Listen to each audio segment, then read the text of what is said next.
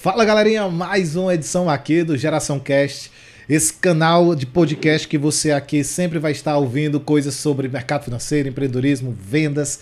E hoje o foco principal vai ser empreendedorismo. Vamos trazer aqui um expoente feminino que vai trazer tanta coisa massa aqui das aventuras dela.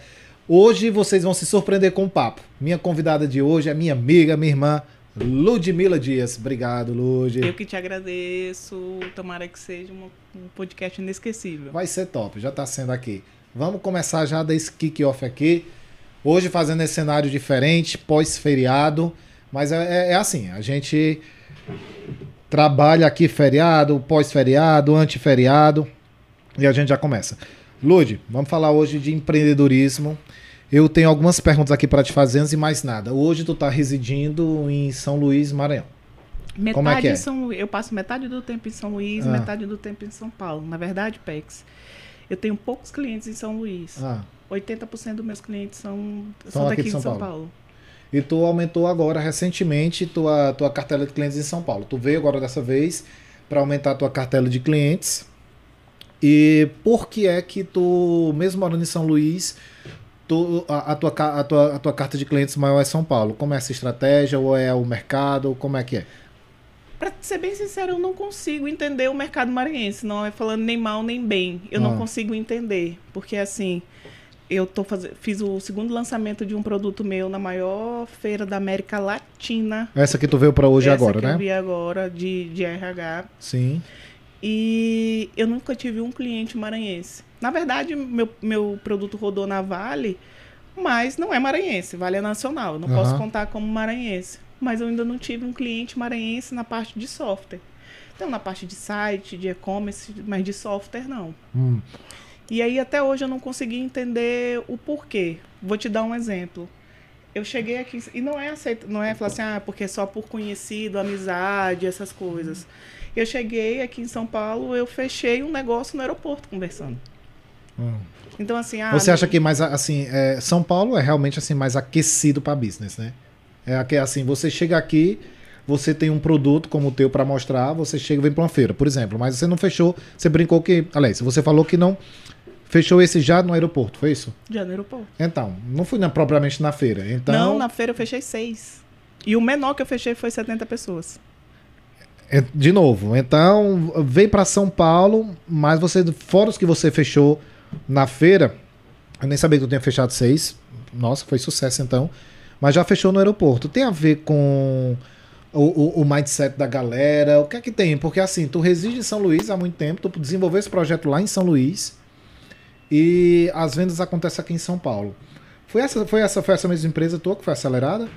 Foi. Essa empresa já teve. Já, a gente está na segunda rodada de negócio. Um, um produto já foi acelerado por uma empresa. Também aqui em São Paulo. por por uma empresa de São Paulo, sendo que o nosso segundo produto já vai ser acelerado por uma empresa de São Paulo e agora o terceiro produto que uma empresa é, maranhense, um, um grupo maranhense começou a ter é, interesse.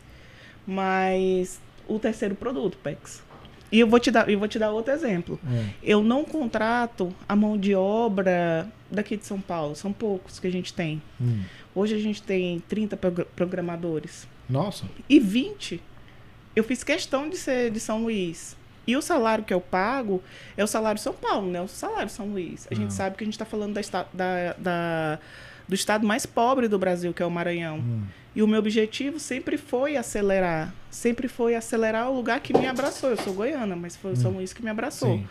Então, assim, os meus profissionais, hoje eu tenho um profissional que saiu da, da, da minha empresa e está no, no, no Itaú. O outro está no Santander. O outro está na Lynx, que é, que é a segunda maior empresa de software do Brasil. Então, não, não é falta de oportunidade.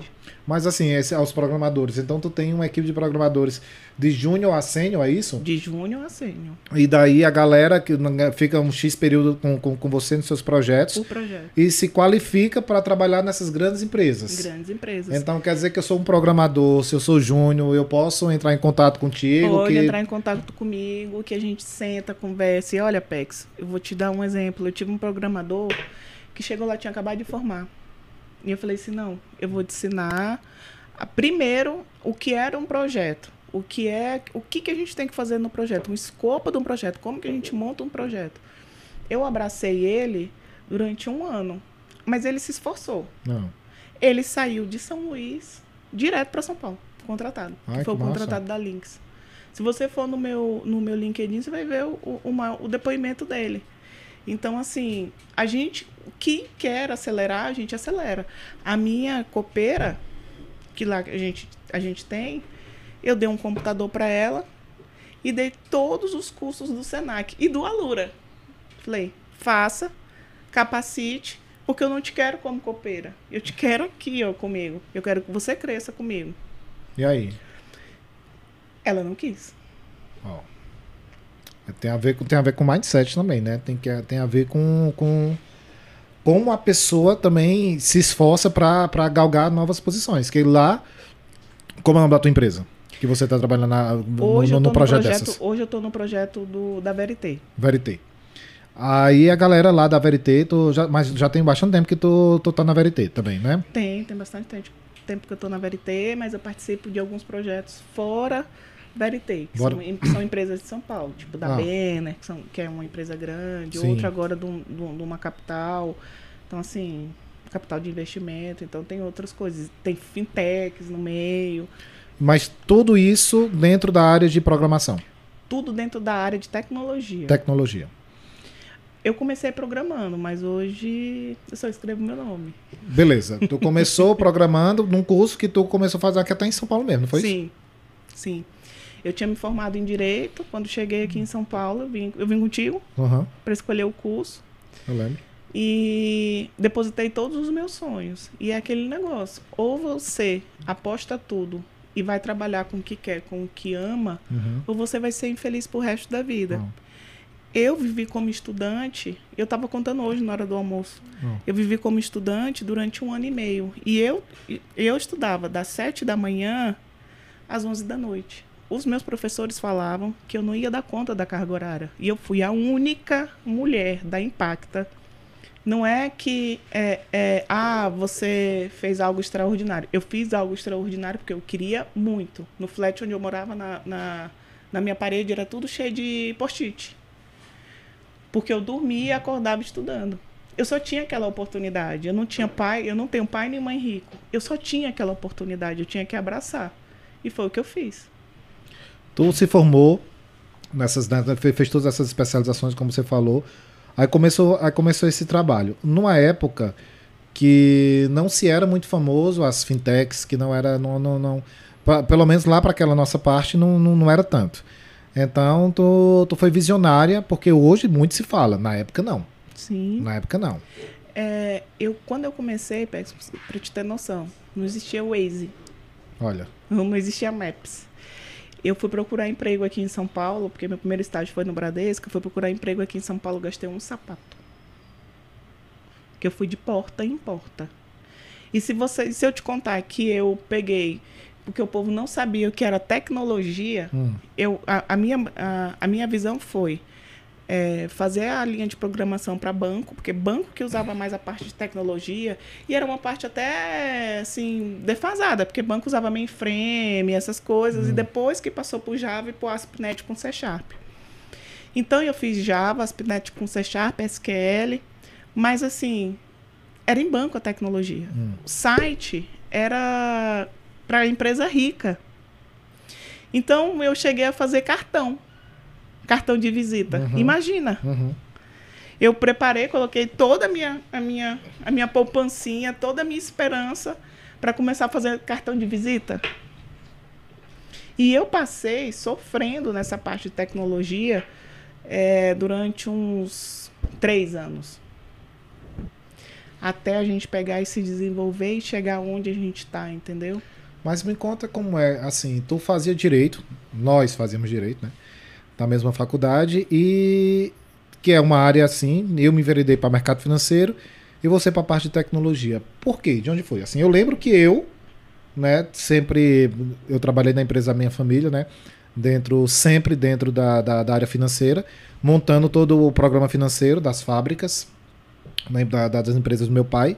Então, para mim, teve uma, teve uma, como dizer, era uma sinergia. Eu passar disso, que tratava com números, para mercado financeiro, que são números. E, mas de onde é que tu tirou essa inspiração para trabalhar com isso? Não foi nem inspiração. É, sabe quando a gente nasce? Dom.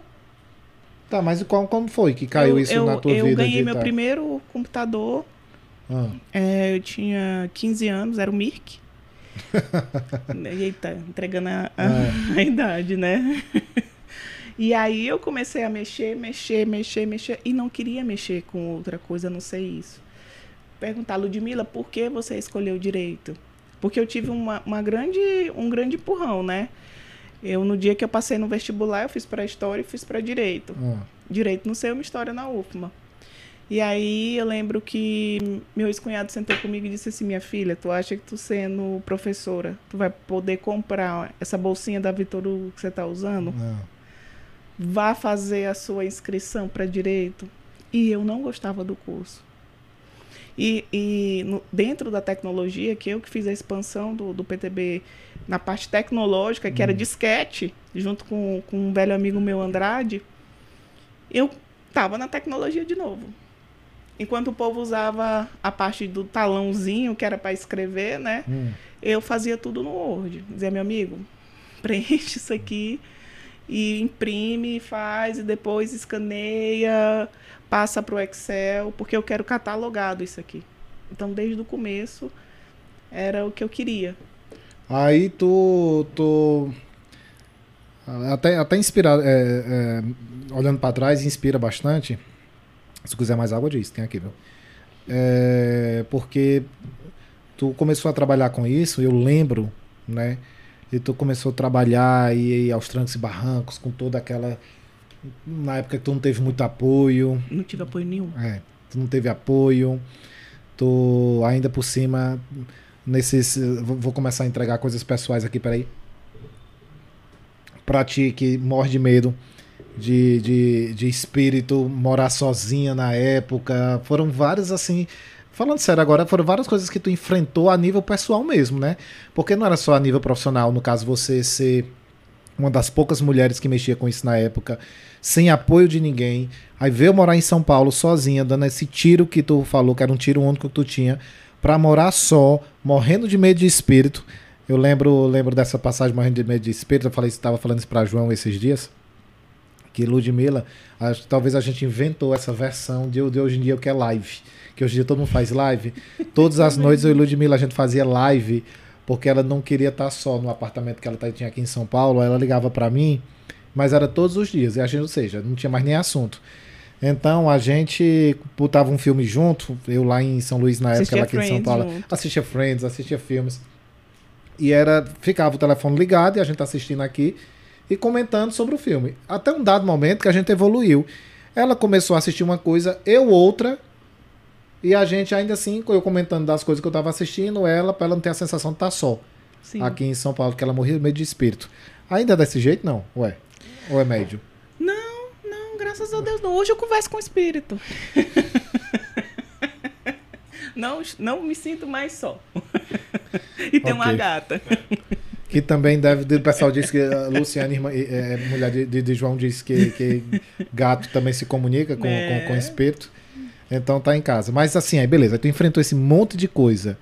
O que é que tu pensava pro teu futuro? quando Porque eram muitas barreiras a se vencer. De novo, uma mulher sozinha, nesse poucas mulheres, né, na que você, você- lá onde você tava, ninguém te apoiou, morar sozinho em São Paulo, com todas essas tuas travas que tu tinha de, de espírito e, e também da, da questão de solidão. Tu me falava uma coisa sobre que, que São Paulo era uma cidade muito, muito solitária, né? Assim, São- lotada de gente e ao mesmo tempo muito solitária. Tu São dizes. Paulo era, é, uma, é uma corrida.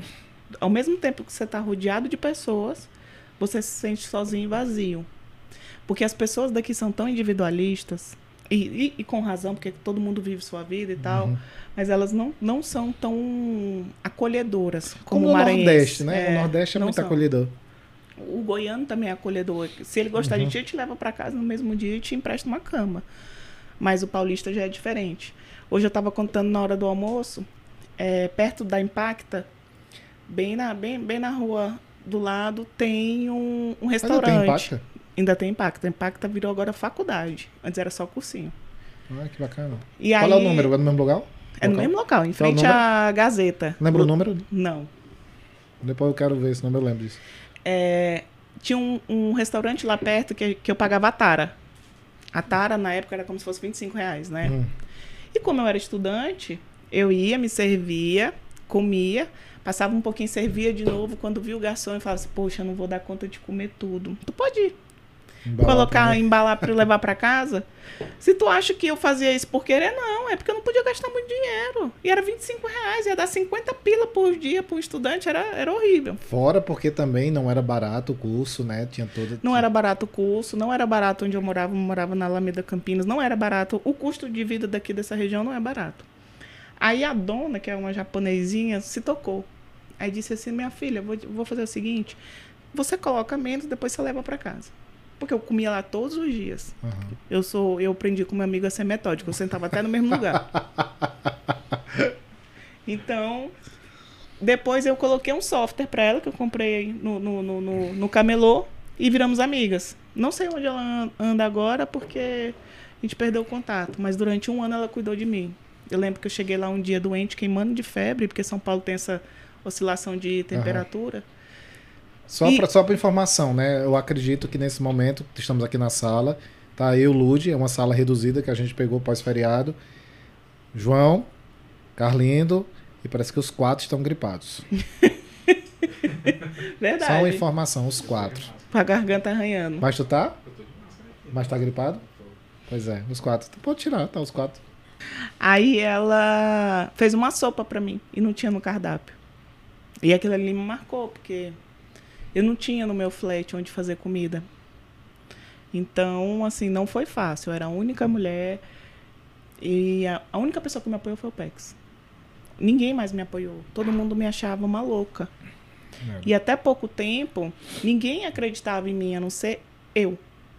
Pô, a gente foi, eu lembro, eu lembro do dia que a gente foi lá, trocentos anos atrás, que a gente foi lá na Impacta. E eu lembro vividamente a mulher te fazendo umas perguntas para saber se tu era, eh, tu tinha, tu era a, a- a- Apta, né? apta a entrar lá no, no curso. E ela começou a te fazer umas perguntas. Lembro vividamente isso. E, e, e tu foi, entrou.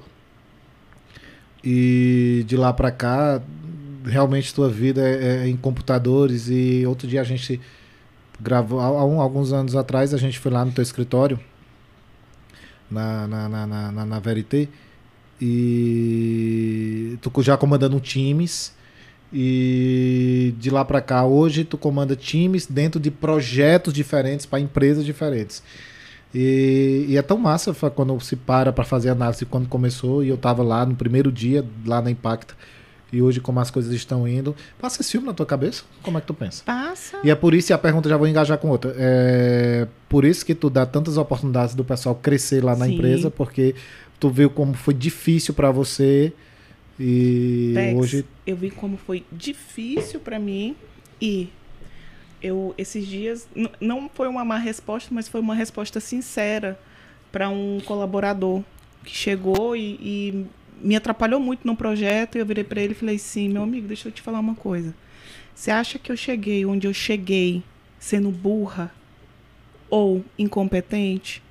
Porque dos meus sócios, eu sou a mais nova. E do projeto, eu sou a mais nova. E com certeza, eu fui a sua melhor parceira. Porque no projeto, Pex, eu não quero saber que horas quem trabalha comigo, eu quero entregas. Se você me entregou, você tem uma melhor amiga. Se você não me entregou, você tem um capeta na sua frente. Por quê? Eu tenho outras pessoas me cobrando. Sim. E palavra é palavra. A minha palavra vale mais do que qualquer papel, sendo que papel hoje é o que vale, né? Nem papel, é assinatura online. Hum, Mas a gente trabalha com prazos, com prazos apertados. E eu não cheguei onde eu cheguei, sendo a mais nova. Eu, de verdade, eu fui, fui uma vez numa, numa rodada de negócio e quem estava encabeçando a, a, a ponta era um, um dos diretores de family office de um banco. Quando ele virou, falou para mim, e, e ele já mais idoso, né? Ah, tá bom, vou conversar com a menina hot da tecnologia. Não, menina hot não. Menina hot? Por que É. menina hot? Eu, que, que eu achei aquilo ali muito pejorativo. E na mesma Hum. hora eu falei, menina hot não. Eu posso ser menina por ser a mais nova. E, e mais inteligente por estar aqui, por mérito da tecnologia em relação a vocês, mas com certeza tu vai ser então o hot da, das finanças. Mas não, não coloque assim. Hot no sentido pejorativo de, de gostoso? Não, não sei, de quente, sei lá o que tava que era. Eu, eu, realmente eu era a única que sabia de tecnologia. E o jeito que ele colocou eu achei ruim. E ah. na hora a, a gente. Eu, 80% é homem. E 20% é mulher. Ainda é assim? Ainda é assim. Nada mudou de lá para cá ou mudou pouco? Não, mudou. Graças a Deus hoje temos a Microsoft Woman. Quem lidera a Vale é uma mulher negra. Que isso tem sim no Brasil. Uhum. A gente tem algum. Eu tenho uma amiga que sofreu é, racismo, racismo no, no Rio Grande do Sul. Racismo porque ela era negra e porque era nordestina. E ela voltou para o Maranhão. Então, assim, ela estava lá porque ela estava no doutorado. Então, gente de doutorado ainda tem esse tipo de pensamento. Então, a é. gente tem isso na tecnologia também. Eu já peguei programadores que achavam que eu não sabia programar. E eu sou ótima para achar defeito. Porque eu já, eu já tenho a expertise do direito. Que uhum. o direito trabalha com brecha. Uhum.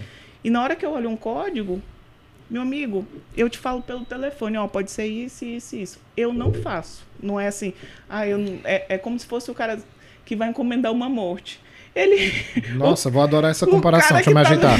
o cara que tá ali na ponta já matou várias vezes. Já sabe, sabe te dar, te dar um tiro de longe. Ele só não quer mais sujar a mão dele. Eu só não faço mais isso. Ah, tá. Então, no caso, se eu quero encomendar uma morte aqui. Você pode me ligar. Que fique bem claro para todos que estão nos assistindo. Adorei a comparação. O, o, como é que tu escolhe hoje os projetos que tu quer estar à frente? Como é que existe? Vamos lá. Potencial financeiro entra em, em, questão? Sim. Ok. Uh, projetos é, societários entra em questão com quem pessoas que você quer trabalhar? Sim. Uh, e aprendi muito. Quando o, a questão da, da, do problema a ser resolvido, esse desafio, também entra em questão? Entra em questão. Porque tu tem trabalhado muito com RH. Tenho trabalhado com RH, tenho trabalhado com sistema financeiro ah. e agora com gestão. Então, RH assim, hum. então eu tô, tô fazendo um, um, um abraço né, na tecnologia. Ah. Tem alguma é, preferência? A parte financeira. É por quê? Porque a gente vê a parte financeira, tecnologicamente, eu imagino que isso aí você sabe melhor do que eu, a gente vê a evolução muito rápida. O que é nesses dois meses já não é mais no, no, hum. no terceiro. E aquela. E a, e a gente melhora. Não piora, melhora. Hum. Então, é, tecnologicamente, isso me força eu ir me atualizando a todo momento. E eu gosto disso, eu gosto de desafio. Eu gosto de saber que que eu, o que, que eu faço para o usuário. Eu adoro quando eu chego e vejo o usuário usando um aplicativo que eu já participei do projeto. Ah. Então, assim, o, como é que a gente pode chegar e pode evoluir? Eu gosto de evolução. Então, tu gosta de desafio, mas vamos entender como é um desafio desse. Chega lá uma questão a ser resolvida dentro da área de programação, de, digamos que de, de um projeto que já está rodando. É diferente do que um projeto que eu construí, que, que você ainda está em construção, porque está rodando, já tem cliente, já tem pessoas que pagou, já tem cobranças maiores. E como é que você lida com essa cobrança dessa não, galera que Não, tem cobrança, mas o projeto que está rodando ele tem toda uma estrutura. Se está rodando ele tem a, a, parte de teste, né? Hum. Eu tenho o meu servidor já de rodou MVP, é, já... não, mas hum. ele está rodando ali no produção, mas eu tenho o meu teste. Sim. E eu, eu elejo uma equipe para estar comigo, sempre os melhores, uhum. para a gente estar tá resolvendo esse problema. E graças a Deus, não tem mimimi. Se, se eu tiver que ficar até 5 horas da manhã então isso é uma coisa que acontece problema, porque acontece acontece eu, eu num projeto de RH tinha uma parte de conceito que a gente eu, eu não entendo de RH eu entendo hum. de tecnologia hum. e eu tive que fazer um curso de RH para eu saber o que era RH o, o, o, conceito de RH, o, o, o, teu sentimento. Porque se você entendendo. virar para mim e falar assim, Ludmila, o que é uma avaliação de desempenho? Eu falo, rapaz, é um, um formulário. Hum. Na minha, no meu conceito tecnológico. Para o RH, não. O RH vai estar tá avaliando uma pessoa e dali ela vai estar tá dando uma oportunidade ou tirando, Sim. que é um desempenho. Uhum. Então a gente. Todo projeto eu aprendo mais alguma coisa. Sim. Todo projeto eu vou mudando a minha visão de então, pessoa. Então, tu, tu, tu, tem que entender quando tu vai desenvolver um projeto necessariamente do nicho desse projeto, porque agora você está trabalhando também no, no, no, fintech. Sim. Então, e sobre, obviamente, fintech, finanças. Então, você faz um estudo também sobre, Sobre mercado financeiro, sobre finanças, sobre isso. Sobre a parte tecnológica do, do, do, do mercado A financeiro. veia sim. tecnológica, sim. Sim. Mas acaba, tem muitas informações do mercado pelo mercado que você se envolve. E, e Porque hoje você, você, você, por exemplo, conversa muito comigo sobre criptomoedas, por exemplo, Sim. né? Mas eu só comecei a gostar do mercado financeiro por sua causa. Hum. E só comecei a ter lucro depois que eu virei sua cliente. Mas antes eu, eu, eu só gostava de ter e era um- uma piabinha no, no, no, no, no- no mercado financeiro. Hoje não, hoje eu já, hoje eu já tenho uma renda. Se eu quiser, o, o que eu faço com, com o que eu ganho do seu boot, o que eu ganho do- da, da minha carteira de cripto, eu me, eu me dou bons presentes que eu não poderia me dar antes. Então, é totalmente diferente. Eu saio, não, eu quero esse relógio, vou levar. Aquela coisa que a gente sempre gosta. Ah, não, eu vou fazer uma viagem. Eu vou fazer isso. Eu, eu, me, eu me permiti ter uma, uma renda extra no mercado financeiro. E para isso, mas é isso tu trouxe, tu trouxe esse sentimento para o teu projeto fintech. Sim. Tu pode falar um pouquinho sobre, sobre a, a, a parte fintech, como é que você vislumbra, quais são os projetos que você. O- quando a gente começou, eu, quando eu comecei a estudar a parte de fintech, eu vim para uma feira que foi da Startse e cheguei falei, cara, é isso que eu quero. Eu vi uma apresentação do Neon e vi uma apresentação do Nubank Isso há quanto tempo? há quatro anos atrás. Sério? É. Nossa. E aí eu disse, é isso que eu quero. Eu quero isso. Comecei a estudar. Comecei a, a lidar com pessoas que já tinham sido presidente do banco, que era, era amigos nossos na época, eu tinha sido vice-presidente. Comecei a andar nesse mundo. E aí o que, que eu vi? É, dentro do, do, do nicho financeiro que a gente ia entrar de, de fintech, se eu fosse entrar com maquininha ou fosse entrar com cartão, eu ia ser uma em um milhão. Falei, o, o, o, o, no, na, na cultura, na, na, na roda, né? Tudo termina em dinheiro. Então, se eu te der um, um produto, você vai, vai ter que me pagar esse produto mensal. Se eu te vender uma caneca, tudo termina no dinheiro. Então, eu falei assim: vamos, vamos apresentar, vamos fazer é, um meio, ser um meio e não um final. Só, não, só uma maquininha de pagamento. Não, vou te dar software, vou te dar, vou te dar serviço. Te dar serviço é muito melhor do que, do que ser uma maquininha de pagamento. E aí, o que, que a gente conseguiu colocar? Serviço dentro de uma maquininha de pagamento. Então, você não precisa ter um celular. Você tendo a sua maquininha de pagamento, você, você consegue fazer a gestão ali. Então, e se falar assim, ah, várias pessoas fazem. Não, Não, não é um. não- não- não são várias pessoas Aham. que fazem. É mais uma vez esbravando. Que massa mesmo Mais isso. uma vez, esbralando. E isso aqui é um projeto agora para 2022? Para 2022, para no máximo daqui dois meses. Nossa, já sim. Já sim. E aí a gente vai para terceira rodada de negócio. Já tem data? Ainda não, porque eu estou fazendo, fazendo algumas validações. Isso todo mundo na, na, na- na roda de negócio, Pex, tem raiva de mim. Hum. Mas Eu- é?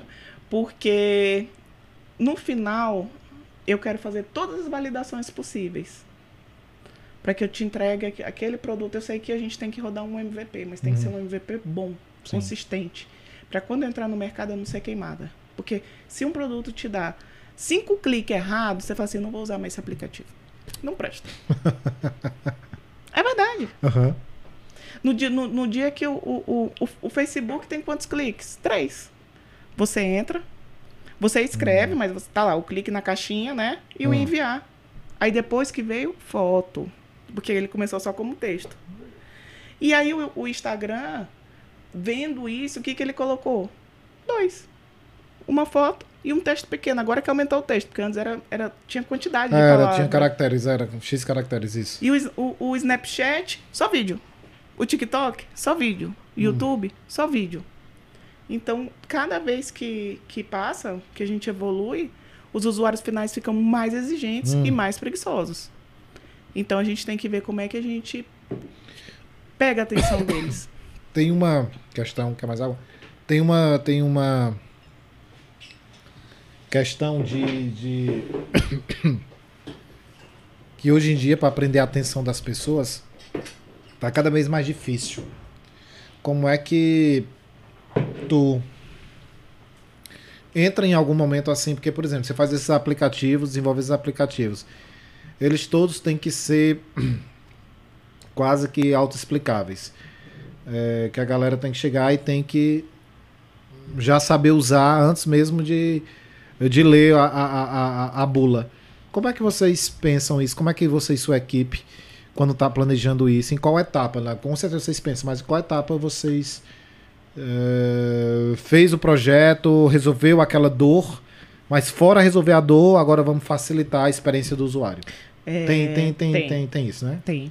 E às vezes eu testo e existem telas sobre telas, não precisa colocar programação, como se fosse foto sobre fotos, né? Ah. Quando a gente vai montar um aplicativo, vou te dar um exemplo no, na Apple, que a hum. gente usa o Xcode. E aí eu vou montando e eu coloco todo mundo para usar. Lógico que tem a parte de UX, tem, mas eu falo assim, Nalva, que era a pessoa que, hum. que ajudava a gente na limpeza. Eu não estou subestimando ela, viu? Sim. É porque de tecnologia eu sou programadora. Hum. Ela, ela com certeza está menor do que eu na, de conhecimento. Testa. Uhum. Renata, testa. Uhum. E vou dando para todo mundo testar. Tirando a parte do conhecimento. Porque a gente tem um ciclo perfeito na cabeça. Eu tenho um ciclo perfeito. Eu criei. Então eu não vou ver defeito. Eu ah, sei todos ah, os passos. Sim.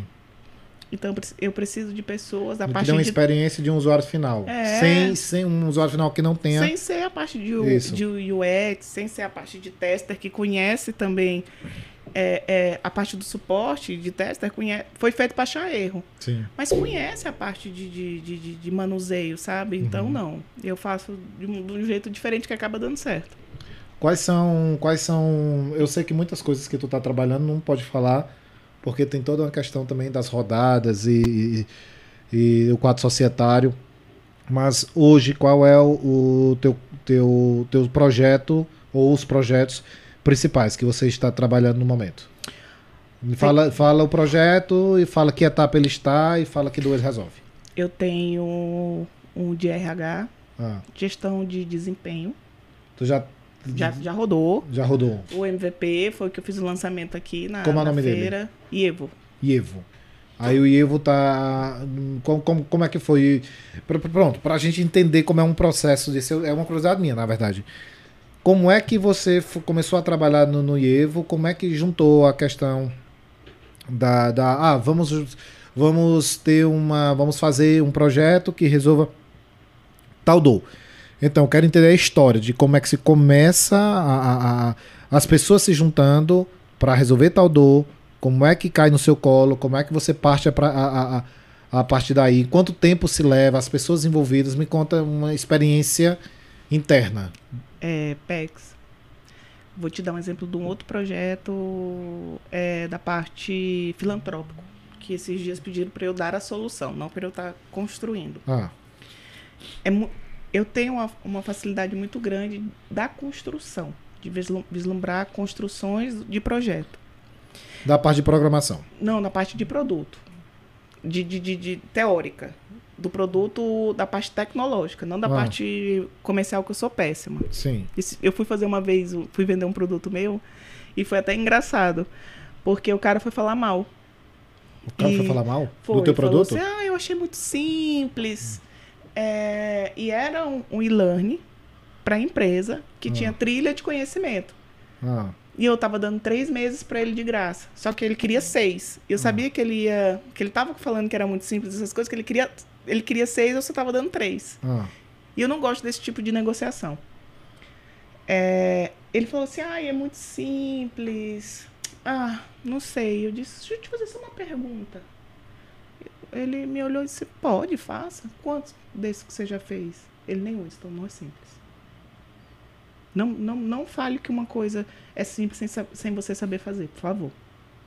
Não acho que eu estou fazendo falta de educação com você, mas eu não acho seu trabalho simples. E eu sou péssima nessa parte de venda porque eu sou apaixonada uhum. pela, pelas minhas coisas. Mas é, a gente chegou um- uma amiga querendo que eu desenvolvesse um produto pra, só para mulheres, Hum. para empreendedorismo feminino e tal, e a gente está começando a ver uma parte de vagas, vagas só para mulheres e capacitação só para mulheres. Então, são coisas diferentes. Mas eu quero entender com relação ao tempo. Da hora que chega a ideia, a parte de ideias e vocês pegam para trabalhar no projeto, dá um caso, um case Vou, teu, vou- te é dar, vou te dar um case. Tu sabe por que, que eles gostam da gente? Eles gostam de me contratar num projeto? Ah, Eu construí um e-learning em B2B sei- em seis meses com dois programadores. Em seis meses. mas é uma pegada insana. Uma pegada insana. Mas foram dois programadores. Dois programadores, você, seis meses, entregaram o projeto pronto. Entregamos o projeto pronto. Maravilha. Eta- beleza. Aí, tu passou seis meses nesse projeto. Um, tem algum outro projeto que tu chegou a passar, sei lá, tipo anos? Tem, Desenvolvendo. tem. Passei um ano e meio. Tá. Aí, qual é a média de um salário de programador? Hoje, com o mercado hot, Sim. ele hot. tá na média de 12 a 15 mil. Certo. Aí fez-se uma, uma, esse trabalho de programação, X tempo, ok. Aí existe uma, uma, um dado momento que vocês começam a fazer os planos de aceleração, né? As rodadas. Sim. E o que é que se leva em conta? Eu acho que essa aí não é muito a tua parte, né? A tua parte já está de desenvolvimento. Mas o que é que pra galera é, que, que, que mexe com isso saber qual é o time de de repente é, levar a sua, sua ideia, seu projeto, enfim, seu produto para uma mesa, uma mesa de aceleração. Em qual momento você acha que você já está indo para uma terceira etapa, então você já passou por duas. Alguma experiência você tem? Em qual momento que se que se sabe, que se reconhece? Não, esse é o momento que a gente pode ir, porque a minha a minha a minha, a minha concepção sobre uma rodada dessa é que ela pode ser muito desfavorável a você. Ela não é sempre vantajosa como a galera por aí acha. Nunca. Porque você chegando prematuramente, você acaba pegando um projeto onde você demanda muitas horas e muito gasto financeiro, porque a gente sabe que isso gasta muito. Antes, antes de dar certo é, a aceleração desses dois projetos, a gente fez de um da parte de beleza aqui em São Paulo. Ah, Inclusive o C6 Bank conversou com a gente. ah, E no dia que a gente chegou lá, que a gente começou a apresentar, ele disse assim pra mim: O que, que vocês têm? Eu disse: ah, já tem tudo pronto. Ele disse: Não, de cliente. Eu disse: Não, a gente vai rodar agora. Então quando rodar, você volta. Tipo assim, é tô nada. entendendo, tô entendendo. Então, para a- se rodar, para se rodar, é necessariamente já tem que ter clientes. É 70%. Aí teve clientes, né? Validou o projeto, teve clientes. Rodou. Você, aí no caso, existe uma reunião prévia para se calcular um valuation disso. E assim, é, é, um- é uma reunião prévia, não, é uma semana prévia, Hum. né? Porque é cansativíssimo. Você passa semanas para chegar no, no, no, no, no ponto que, que é, é confortável para você e para mim. Porque a pessoa que vai investir, ela tá colocando o dinheiro dela. Sim. E a pessoa que está colocando o software está colocando o sonho dela. Os dois têm valor. A gente- sim. é, é o sonho e. Mas é uma coisa que você falou, zero de zero é zero. Aham. Então, é cansativo. Você tem que ser sincero. A gente sabe que não existe coisa perfeita. De falar assim, ah, o meu software é o melhor. Não, meu software tem problemas. Tem essas, essas brechas aqui. Eu posso arrumar dessa forma se eu tivesse um investimento. E a gente vai gastar dessa forma. Quando eu chegar nessa etapa, eu vou ter que te entregar desse jeito, com tantos clientes, rodando de, assim, nos mínimos detalhes. Sim. E depois que a gente consegue, é, você vai ter que correr. Porque se eu falar assim, ah, daqui três meses eu te entrego 10 clientes. Você vai rir da minha cara.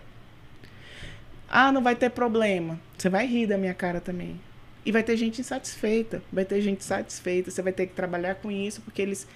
Tem gente que fica com o contato arroba .com.br de algum e-mail. O próprio Matheus fica. vendo quais são as reclamações. Uhum. E na rodada de negócio que a gente tem que fazer depois, as reuniões com os investidores, eles sabem que tem os, os erros e a gente Sim. tem que ser sincero com os erros. Então, honestidade nesse momento é o que conta mais. Sim.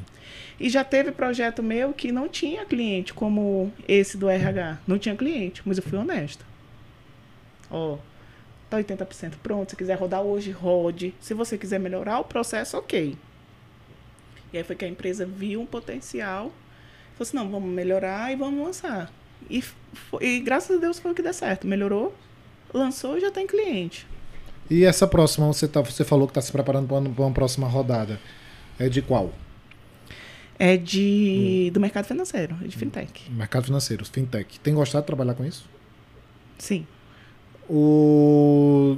Hoje em dia, para a pessoa que mexe com programação que está nos assistindo, s- impreterivelmente para essas pessoas, é, existe áreas que eles você aconselharia que eles se dedicassem mais porque tem um potencial financeiro maior,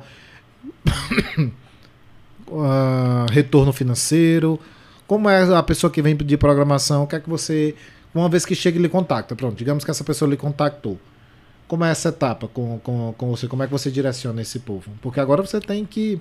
Eu, eu tenho três tipos de linguagem, né? Que eu Ah, uso hoje fala em lá. dia. A free, a paga e as, as os frameworks, né? Que são as, a- as aceleradoras, são softwares aceleradores da programação. Ah, Mas o que a gente mais conta é o compromisso. Hoje o meu suporte, ele tem um potencial enorme dele ser sênior. Eu coloquei ele como suporte. Já prometi que se ele se desenvolver daqui três meses, ele vai estar recebendo como júnior. E se ele der conta do front e do back, porque eu quero um full stack, hum. eu já dou o salário dele de São Paulo. Não do Maranhão, mas de São Paulo. Isso pelo compromisso dele comigo. Mas isso seria, isso seria, Ludmilla, assim, uma espécie de. de falta de demanda. O que eu quero dizer assim. é, essas promessas se dá com. porque você tem encontrado muita. é, é, aliás, poucas pessoas realmente comprometido, aí você faz isso para uma espécie de um incentivo a mais. É, eu ainda, ainda vou te dizer, Pex. É, é como se fosse um bingo. A Hum. pessoa que chega e, e ganha ou te oferece mais, eles vão e te deixam na mão de um projeto. E aí você tem seu investidor lá.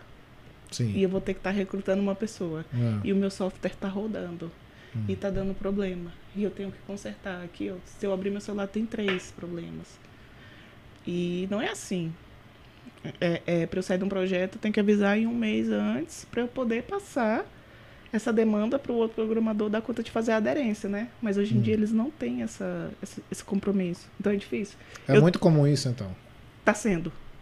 E eu tenho sempre que ter um reserva. Então, eu ensino sempre uma pessoa a mais aquilo que o outro, o que mais Então, um programador que entra em contato com você, assim, variavelmente, em algum momento você vai ter uma demanda para ele. Sim. Então, entra em contato com ela, programadores, que vo- você vai entrar numa empresa que olha para o futuro, que quanto mais a pessoa chega, quer, quer, quer se dedicar, tem futuro com você. com a gente. E você vai estender para vários projetos essa sua. Essa sua ah, você tem uma empresa que, no caso, está lidando com, vários, com, com, com, com- muitos projetos. Existe um, um limite ou você hum, é, vai formando times eu e agora. formando times e, e te garanto. Meu, o- Então você não é mão de obra mais em nada, como você falou. Não, você só lidera não, os times, vai não. montando os até times. porque eu não dou conta. Aham. Eu tô em três, quatro projetos. Eu realmente não dou conta de ser mão de obra. Às vezes eu sento e vejo para resolver e tal. Porque o, a- o dono, ele é tudo. Ele, desde limpar Hum. a sala até pegar água, ele tem que fazer isso. Isso não Aham. existe. Ah, eu não faço isso. Eu só não tenho tempo, mas se eu tiver de fazer, eu vou lá e faço. Não dou conta mais de programar, porque eu não. não- é, é que nem andar de bicicleta. Hum. A gente vai desequilibrando depois, né? Mas se sentar e tiver que fazer, eu faço. Hoje tua, hoje tua demanda, tu falou que tá maior, maior em São Paulo. Mas você pretende trabalhar com mais afim com o mercado do Maranhão, porque, quero ou não, você está lá. Então, a sua presença pra, a nível de fechamento de negócio tem peso. Uma pessoa, se você tiver uma equipe comercial eficiente, pode usar sua presença para fechamento. Você não acha que. Você falou que a maioria é de São Paulo, beleza, aqui rola realmente mais business. Mas o tipo de solução que você traz é solução que é para todo o Brasil. Então Sim. dá para trabalhar. E... Iria ajudar muito o mercado maranhense. Iria. Ó, A, a, a gente tem solução que PEX é menos de 250 reais. É mesmo. E, e economiza em tudo. Só que eu não sei se eles não conseguem ver vantagem ou se eles têm medo. Ou se eles valorizam quem tá, está fora. Porque eu, eu vou te ser Ah. sincera, quando eu chego lá e, e falo, ah, eu tenho um escritório aqui em São Paulo e tenho um escritório em São Luís, Hum. o escritório de São Luís, que é a nossa base, ele é muito mais bonito do que uns 20 Não, ele é escritórios que eu vou lindo, aqui em São lindo, Paulo. lindo, lindo. Não é lindo, João? E o, o, o, o- ele só me valoriza pelo escritório que eu tenho em São Paulo. Então, assim, Que eles nem sabem, que né? eles nem sabem como, é por dentro nunca nem todo. foi aham. visitar e, e- Olha, eu nunca fui convidada para fazer uma entrevista. E eu, e eu te digo, como maranhense, eu sou uma mulher que faço. Eu, eu lancei o meu segundo produto na maior feira do Brasil. Qual Eu feira foi essa? foi, a, foi o Conar. Conar. Eu já vendi um produto que está no Brasil inteiro Hum. e estou entrando agora num produto que tem uma fintech. Eu sou uma mulher que faz. Uhum. Eu sou um- um- um- um- uma referência. Eu poderia ajudar mulheres e, e homens, que eu não tenho disso, mas eu poderia ajudar acelerando. Não estou aqui te falando, Pex, eu contrato mão de obra e se eu acreditar nela, eu invisto. Uhum. Então, e nunca lá se teve um foco nisso. Não se tem. Uhum. E se chega uma pessoa do lado de fora e ela tem até mais valor do que eu? O- E eu conheço gente que faz aqui. Eu, eu- esses dias eu- tu, tu me apresentou o Bruno. Sim, Bruno. Bruno Salomão, gente. Ele é gente que faz. Sim. E assim, Não, mas o caso dele é, é o- gente que o, o, faz. caso dele é parecido com, com, com o teu, inclusive, porque assim, Bruno, ele é, é- é maranhense e hoje Bruno tem um dos maiores canais aqui de culinária, mas veio fazer sucesso aqui depois que saiu do Maranhão. É frustrante no final das contas, né? Porque é a mesma pessoa que vem começar um projeto novo, numa terra nova que não se conhece ninguém e dá super certo, e por que, que não deu certo lá? por que, que não deu certo lá? Porque é uma coisa 100% online, feito o teu produto, que é 100% digital, porque uma pessoa que compra um- um aplicativo teu, pô, o teu aplicativo roda aqui em São Paulo, como roda no Nordeste, como roda no Norte, como roda em Não, um qualquer lugar. aplicativo, um site. Eu tenho o Alcione como cliente. Alcione, Maranhão. Eu tenho o Alcione como cliente. Ah, se- ah em site. Você tem, você tem como. ah, Você tem artista? Tenho. Eu já conversei com Maria Bethânia para fazer o site dela. E aí, às vezes, é difícil de vender um site de, por 300 reais, que dá. Eu faço até 12 vezes, que é 3 mil É alguma coisa. Isso. Lá. E eu chego aqui, é diferente. É diferente. É diferente. Então, Então, realmente, então eu tô, tem que estar cada vez mais aqui em São Paulo. E, e esses, esses projetos que tu tá, tá entrando agora, os novos, esse fintech, por exemplo, que não é, é que tá entrando agora, mas que você vai fazer rodada de creta desse agora. Isso. É, em qual em qual nível de pronto ele está? Ele tá já sempre- vai, vai, vai, vai rodar MVP? Ele já... está 100% pronto, ele já está um MVP dentro do, do, do, do estabelecimentozinho, pra, fazendo já, Sim. usando. Ele já estava pronto há um tempo. A gente esperou passar a pandemia, que era para o mercado voltar a esquentar, porque Sim. não compensava a gente queimar, a gente não sabia como, que- como é que ia ser a economia, né? Tava tudo muito incerto. E aí a gente já vai fazer o relançamento. Por que, que você não lançou o ano passado? Porque eu estava vendendo um. Hum, E eu tinha que fazer a aderência, passar o conhecimento, tudo. Então, a pandemia foi ruim para umas pessoas e foi ótimo para mim. Até, por- até porque tem esses dois níveis de pronto, né? Tem um pronto que você vende para os clientes finais e tem o pronto que você vende para a pessoa que compra ele e vai tocar o projeto. Que tem esses dois o níveis de projeto. projeto, Você já teve esse também, né? Que você Já vendeu tive. o projeto inteiro e a pessoa tocou o projeto. Tá tocando o projeto. Tá tocando o projeto. E tem o projeto que você, de novo, é, roda MVP e você vende pro, pro B2C. E tem projetos que eu sou contratada só para, que eu não sou sócio, sou contratada só para participar, para estar tá trabalhando no projeto, acelerando o projeto, por projeto também. Uhum. Geralmente eles dão uma porcentagem, lógico, porque eles querem que, que quem, quem idealiza esteja até o final. Sim. Mas tem projeto que eu não quero porcentagem, eu quero só participar, ter o desafio e tá tudo bem. Se precisar de alguma coisa, eu volto. O que é que, o que, é que mudou? Ah, você é formado em Direito, você fez um período de. De. Vou falar estágio empre, numa empresa de advocacia. Então, para ter uma experiência do mercado tradicional. Mas o que é que a parte de ser mulher empreendedora, quais são os. A gente, a gente falou muito de desafios, mas agora eu quero saber quais são os sabores. O que é que você teve, o que é que você ganhou sobre. É, em termos de qualidade de vida, em termos de. comparando os dois tipos de vida. A pessoa que trabalha no mercado tradicional e a pessoa que empreende, que teve todos esses desafios, mas eu vou citar um exemplo, pronto. Por exemplo, liberdade geográfica, que você pô, trabalha de qualquer lugar que, que, que, que você esteja. É um presente para quem, quem entende o valor disso. Sim. Porque há, há um tempo atrás, é, é, baseando por mim, há um tempo atrás eu trabalhava no mercado tradicional, tinha dinheiro, mas eu não, não tinha liberdade geográfica. Ou seja, não era. Eu queria, sei lá, passar uma semana em Gramado, como você. Foi para Gramado, foi recente? Foi. Foi Gramado? Foi. Você foi para passar uma semana. Você pôde passar uma semana. É... Mais recente ainda, você foi para Maragogi. Sim. Beleza. É, e agora está aqui em São Paulo. É, você vai muito para Brasília, que eu sei. Então, nesse estilo de, de, de, vida. E assim, e você vai e você continua tocando todas as suas coisas. Sim. Não precisa parar. Não. Então, é realmente a liberdade geográfica. Uh, o que é que empreender trouxe desses sabores para sua vida? É viciante, né? Ah, vai. Por que viciante? É... Porque eu gosto do, do desafio ah. e eu gosto da vitória. E eu gosto de inovar, e eu gosto. E esse tipo. É, é, eu tava brincando com, com, com, a terapeuta que eu falo que é como se fosse um gozo para mim. Eu gosto do, da venda. Que eu vejo meu, quando eu vejo meu projeto andando, eu falo assim, cara, é isso. Eu amo, eu, eu me abasteço disso. Quando você uhum. me conta uma coisa sua, uhum. eu me abasteço dessa energia. Uhum. O lado bom é que a gente sabe o, que tudo é possível. Que a gente pode vencer. Que tudo é possível, isso é massa. Né? A, a, a, essa, essa, eu que eu estava conversando com o João dessa, dessa frase, vai lá e faz. Uhum. Vai lá e faz. Não tenha medo. Ou se tiver com medo, vai com medo a si vai mesmo. mesmo vai, vai com medo a si mesmo. Não caia nas armadilhas da vida de pensar que você não dá conta, ou se alguém falar que você não dá conta, que você é pequeno, você é grande. Todo mundo é grande.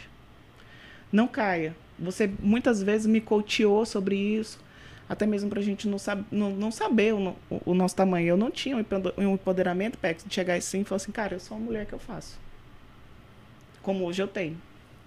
Então me trouxe muitos benefícios como malefícios também.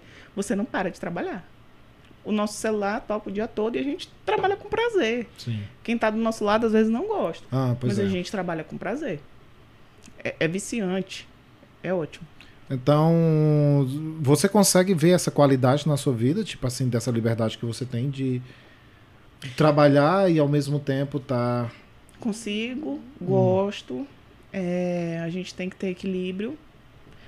É, eu tô aqui em São Paulo uma semana. Sim. Eu tive tempo de tomar café da manhã em paz mesmo, assim, hum. hoje. Mas cada feira também, cada porque feira, você veio por esse, por esse, por essa e finalidade também. Eu esqueci de almoçar. Eu ah, jantava. É. Eu esqueci. Ah, Ludmilla, tu sentiu fome? Não. Eu esqueci, porque eu tava ali, porque tava mostrando. No calor do momento no calor feira. do momento. E eu achei ótimo. Muitas vezes a gente tá falando, você saía pra feira e da feira você já engatava uma reunião. Uma reunião. E assim, era, e, Aí, e tinha que trocar a chave. Trocar a chave. É, porque a feira era, era de um, de um assunto, business e na reunião, reunião era, de, outro, outro business. assunto.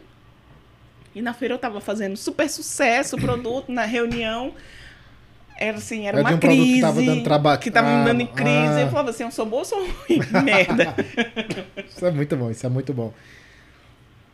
Aí tu, tu, tu, tu, tu, fala, tu já falou que, que escolhe teus projetos pelo, obviamente, potencial financeiro, desafio, tá, tá liderando tudo isso, mas e todos nós, nós empreendedores, a gente tem vários projetos, mas tem algum que a gente sente que ele vai ser o unicórnio da, da, da, da nossa vida.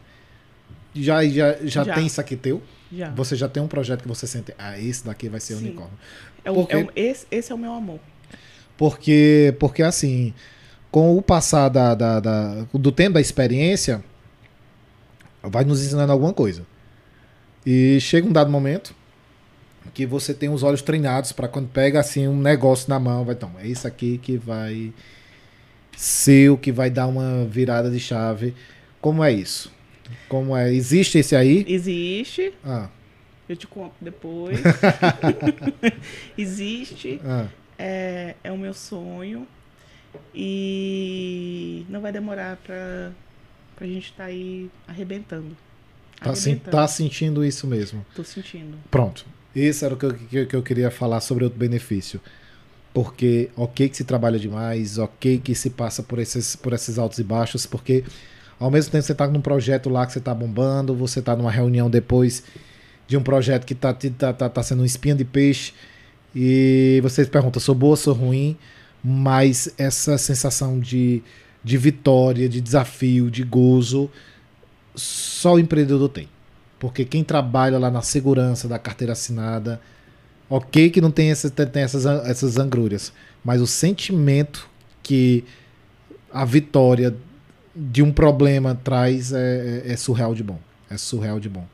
Isso nos mantém assim, vivo nessa busca, vivo. nesse trabalho. A gente passou um tempo recentemente, né? Que eu fui fazer uma palestra lá em São Luís. E a gente passou um tempo juntos. E a rotina de. Eu lembro que um dia, acho que era meia-noite, e tu virou para mim assim e falou assim. E a gente tava, sei lá, acho que jantando, era, a gente tava jantando. Aí tu falou assim: vamos para casa que eu ainda tenho que trabalhar hoje. Não é uma coisa que se escuta normalmente das outras pessoas que não sejam empreendedores. O empreendedor tem uma, uma, um horário completamente diferente assim de todo mundo, né? Porque fala com, com, com eu falo, falo, falo direto com o João. É, fala numa. Os horários são tão doidos assim. Eu tenho um caso para te contar. Eu acho que eu já contei até aqui no podcast para alguém, mas tem a ver com o assunto. Um dia eu tava. Eu acho que eu tava na Jamaica. É, eu tava num cruzeiro e tava assistindo uma peça de teatro à noite. Aí daí é, era uma, dentro, dentro do navio. Aí uma pessoa me ligou. É, que queria marcar uma reuniãozinha comigo rápida. Eu saí do teatro e fui, fiz uma reunião de 10 minutinhos, voltei pro teatro. Aí continuei assistindo isso aqui. Passa assim mais uma meia horinha. Outra pessoa me liga. Eu saí, fiz uma reuniãozinha mais de 10 minutos, voltei. Quando eu voltei da segunda vez, a pessoa que estava do meu lado falou assim: é... Rapaz, mas é... é tão chato isso, né? Tu tem que ficar assim parando de, de, de se divertir para ir fazer reunião. Aí eu perguntei para ela assim: Tu tá aqui de férias, né? Aí ela falou: Tô. Eu falei: Pois é, eu tô aqui trabalhando. Então você pode estar aqui nas tuas férias. Eu posso estar aqui mesmo trabalhando. Então como é que eu posso achar ruim sair para fazer uma reunião de 10 minutos se eu estou aqui num cruzeiro na Jamaica em pleno dia de expediente? Eu, eu na última viagem eu estava eu tava trabalhando ah. E eu tive um, um, um, um momento na, na vida o, o, o de estalo, né? Hum. Eu não suporto, você sabe que eu sou frouxa, né? Não suporta injeção, ah. sangue, essas coisas. Meu pai estava na UTI. Hum. E eu tinha prazo. Eu tinha prazo. E às vezes a gente ouve, não é você, é o seu pai que está doente, não é você. Não. E a gente evita. A gente sabe quando as pessoas olham pra gente e, e, e é isso que ela está falando. Sim. A gente já tem essa, essa vida, né? Esse conhecimento de vida. E meu pai estava na UTI eu estava sentada com o computador ligado na, na recepção, assim, na antessala. E não estava do lado do meu pai. Que estava acordando e tal, mas eu estava na antessala porque lá não pode ficar computador. E eu estava hum. trabalhando, duas e meia da manhã. E aí depois eu sentei na cadeira, estiquei um pouco, botei um fone que meu amigo João me, me recomendou. Hum. E continuei trabalhando pelo celular. Cinco horas da manhã, o Maranhão Eu tava lá em São Luís, a gente, em São Luís nasce rápido, É. né, o sol. Eu vi o sol nascer, virei e falei assim, é, é isso. Faça sol ou faça chuva. A gente que tem essa liberdade para trabalhar e tem esse compromisso é tanto na festa quanto na doença. A gente, a É. gente trabalha. É. E se, se tu falasse assim, Ludmilla, você tem outra opção? Eu teria. Eu teria. Mas o trabalho também me ajuda a passar certas dores. Eu teria. Mas não. É, é, é aquilo que eu amo. Mas o que é que te motiva? Porque assim, empreender, a gente já falou da, da- da dificuldade de você começar numa área de tecnologia há muitos anos atrás, você mulher, sem apoio, numa cidade onde a solidão te consumia, o medo do fracasso também, o medo de espírito também. São tantas coisas que você enfrentou para começar e no trajeto é, empreender é sempre tão difícil no sentido de por mais que o negócio dê certo, mas o, o, o- o dono é sempre o último a receber, depois que paga todo mundo. Se receber. Se receber. E escuta esse tipo de coisa das pessoas que, que, que, que feito assim, ah, quem tá na UTI não é teu pai. O que é que te motiva de, de continuar? A capa da Forbes. Adorei. É a capa da Forbes que te motiva. A capa da Forbes. Próxima, Luísa Trajano. É... Até de corpo. Oh, meu Deus. O... Mas é, Mas é a melhor real? palestra que eu já assisti, viu? Da Dela? Luísa- Da Luísa Ah, Trajano. maravilhosa. Simples. Simples, direto ao objetiva, ponto. não tem aquele não tem um inglês portuguesado, Ah, todo mundo entende. é bacana. Todo mundo entende, né? Não- me desculpa, eu adoro o Thales Gomes. Mas se tu colocar uma pessoa leiga, o Thales Gomes vira um grego. Aham, então eu sei o que você está falando, Né? exatamente.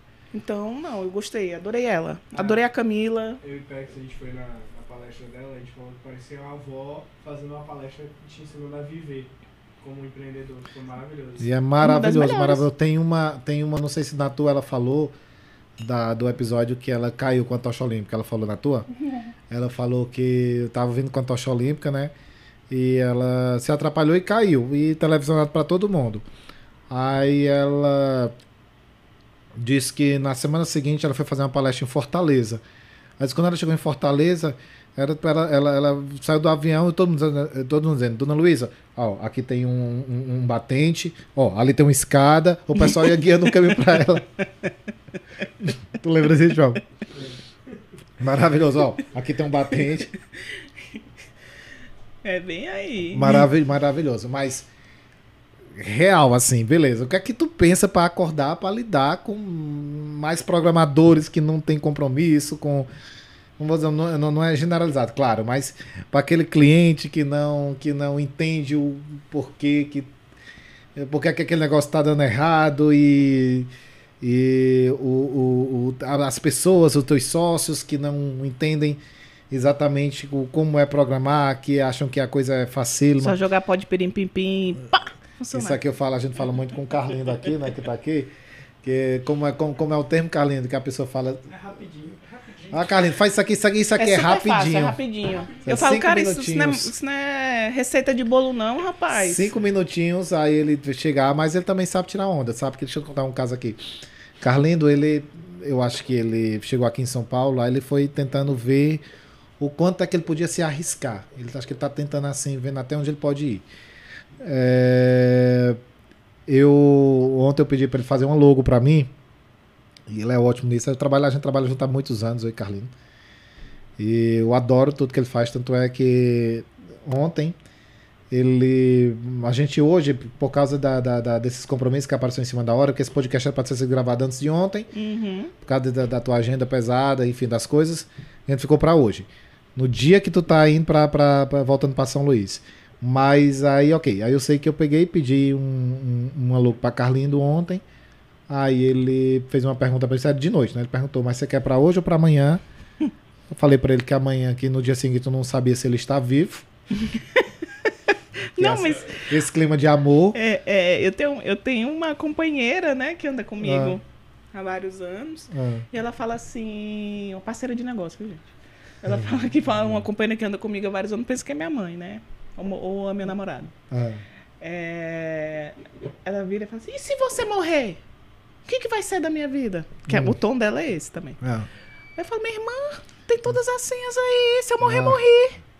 Se eu morrer, eu já dei tudo pra Renata, inclusive a senha lá de casa. Não Mas te preocupa. Que fofa essa parceira. O que é que morrer? O que é que vai ser da sua vida? Eu digo, depois que eu morrer, eu não quero mais saber da sua vida.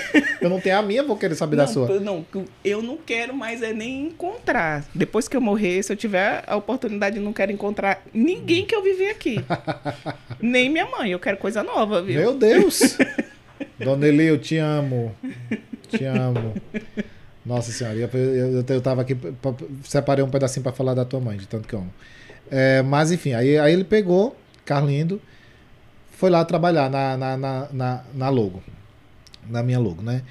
Quando passou um X tempo, ele pega e assim, pronto. Aí ele me manda uma logo que ele só escreveu o nome que não fez nada na logo, como que era que foi aquela logo. Eu posso. Não tem um filme 50 tons de cinza, eu fiquei de 50 tons de vermelho de ódio. Eu comecei a digitar um negócio aqui pra ele.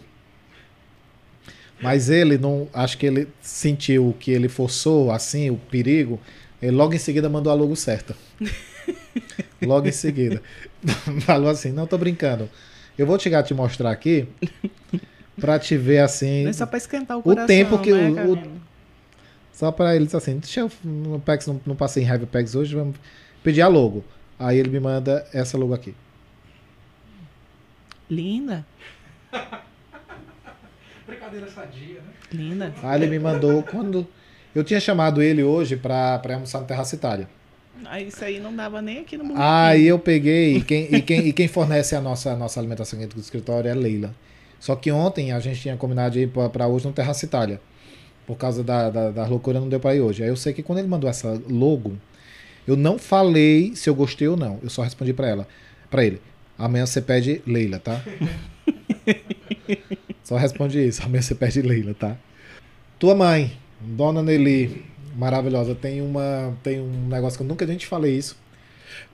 Uma passagem tua que eu adorei com ela. Que tu mexe com tecnologia. É, é- é- é essa, essa a pessoa que mais entende qualquer coisa de computação que eu conheço tudo. Tô, ah, hoje tua mãe mora em Brasília, mas na época eu morava em São Luís, teve uma, uma coisa maravilhosa. Escuta essa, João.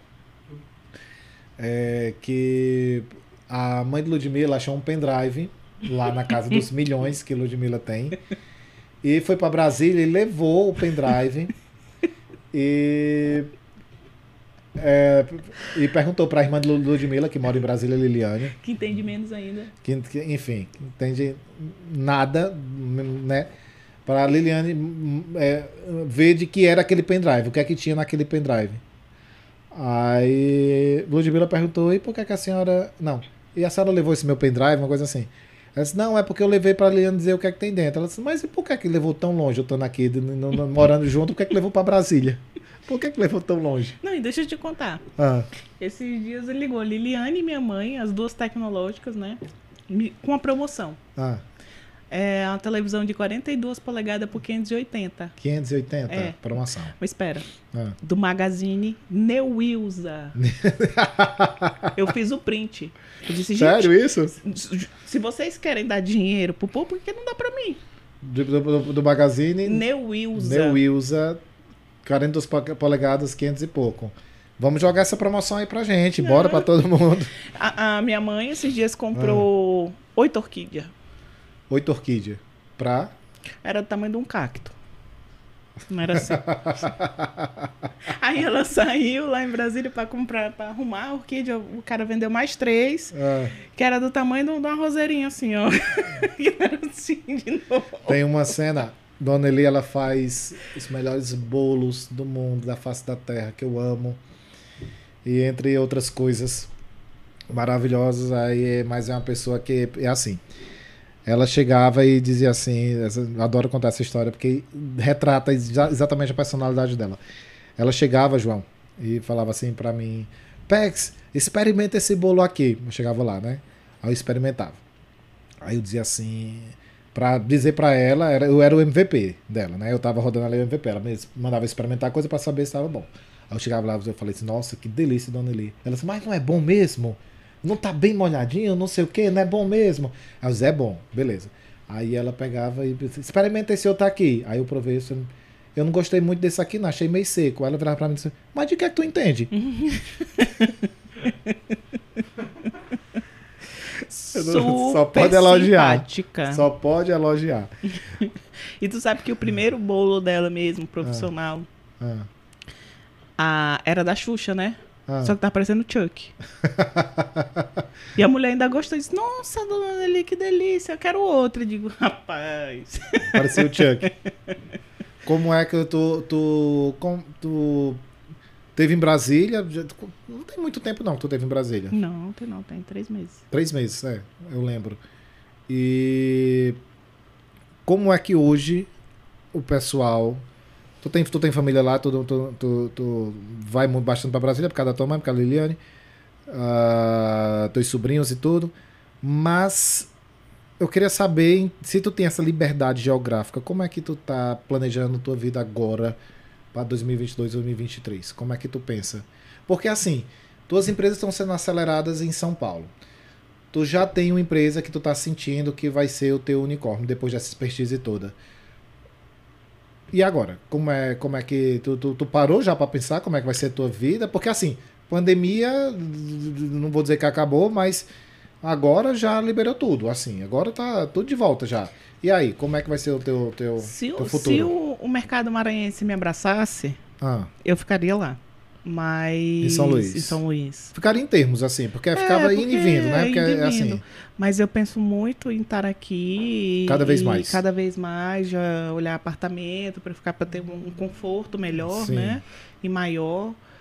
Porque as coisas acontecem aqui. Inclusive, eu, eu não quero ficar só nisso. Eu quero ir para NFT. Quero ir para criptomoeda, eu quero ir Hum. para blockchain, eu quero aprender outras coisas, Sim, outras sim, sim. Tem eu acredito que daqui, a- daqui a pouco a gente não vai ter. Eu já não uso dinheiro, né? Sim. Eu morro de, de vergonha quando eu vou na igreja. Porque não tem dinheiro nem eu e nem Pex, né? É, Morro de vergonha. vai na igreja. Mas e eu acredito que tudo vai terminar em cripto. Na tecnologia blockchain, é isso aí. O que é que. O que é, tem, algum, tem, alguma, tem alguma coisa que tu já esteja assim olhando? Pex, eu sou Tem leiga. conversado muito com o João sobre, né? cada Não, vez mas mais. Eu, é, é, eu, vi- eu sou leiga, mas eu, vi, eu vejo que muitas coisas são projetos, né? Começa com ideias. Ah. Sim, sim. E aí começa as moedas, Sim, né? exatamente, exatamente. É exatamente assim a forma que eu empreendo. Exata, exatamente assim. É, a gente, é, primeiramente, até é bom falar isso, porque eu perguntei assim, como é que você escolhe seu projeto? Aí eu perguntei, potencial financeiro é uma das coisas que primeiro conta? Porque eu acho, eu sinceramente, eu acho que todo empresário que vai empreender em algo, a primeira matemática é o potencial financeiro, não é nem se ele gosta ou não do projeto. Por quê?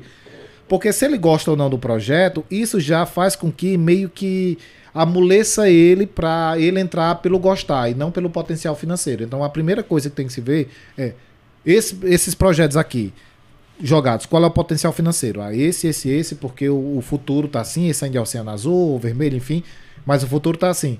Então, desses que, dessa parcela que eu gostei, aliás, que tem bons potenciais financeiros, qual é o que eu mais gostei para eu começar? Então, acho que é investir, entendeu? Não é o que eu gostei e ver se tem potencial financeiro. Primeiramente, selecionar todos que têm potencial financeiro e entre os que têm, qual que, foi que, que eu mais gostei, que eu vou fazer. Eu digo isso porque eu amo empreender, eu adoro muito isso, eu adoro muito a sensação. Hoje eu estava tendo uma. Foi hoje, foi, acho que foi hoje, eu- foi ontem, ontem eu estava tendo uma reunião com o João. E o João falou assim: ah, peraí, deixa eu pegar um negócio aqui para te apresentar, que isso aqui eu, eu, eu, eu digitei quando eu estava tomando banho. É, é, é, é, é, é desse nosso business, assim, tipo, assim, é- quem nunca no meio do, do, do, do banho pensa um negócio e vai lá, ou no meio de acorda e eu tenho um caderno que fica lá da minha cama, Ou 3 horas da manhã. Três horas da manhã eu mando pra João uma mensagem. Não, às vezes eu tô conversando com a pessoa, tem aquele clarão do, do Pedro Scooby. Eu fico. Ah, é, porque eu tô é pensando em isso. outra coisa. É. E, e mando, assim, às vezes quando tem ideia, mando pra João, ainda mando pra Gustavo, que é o braço direito de João. Mas uma coisa que é, é, eu deixo claro com quem convive comigo. Ah, dinheiro não traz felicidade, meu Ah. amor. Dinheiro não compra saúde por inteiro, não compra vidas. Sim, Mas ele traz felicidade, porque ele é a consequência daquilo que você conquistou. sim, sem dúvida. Essa, essa cultura que, a que o povo tem, ai, que dinheiro, que, que- que isso é para fracassado, como tu mesmo diz, uma, uma amiga nossa que fala que nunca viu poeta rico. É, é, não, não pense assim. Eu acho assim que a gente tem que viver uma, uma, uma energia de prosperidade. De prosperidade, E o claro. dinheiro faz, faz parte Sem disso. dúvida. A gente fala, ah, eu não olho um projeto que vai me dar dinheiro porque, porque eu amo. Não, não existe isso. Não, tem muitos projetos que eu comecei porque eu achei que ali tinha potencial financeiro. E comecei a trabalhar e fui me apaixonando ao longo. É feito aqueles casamentos antigamente arranjado. Ah, o pai arranjava com os pais, se arranjava, casava os filhos e ao longo ia se apaixonando. Eu acredito muito nesse tipo de amor também. Tu não, João? Eu acredito muito nesse tipo de amor, que a pessoa vai se apaixonando ao longo, conhecendo a pessoa, se adaptando.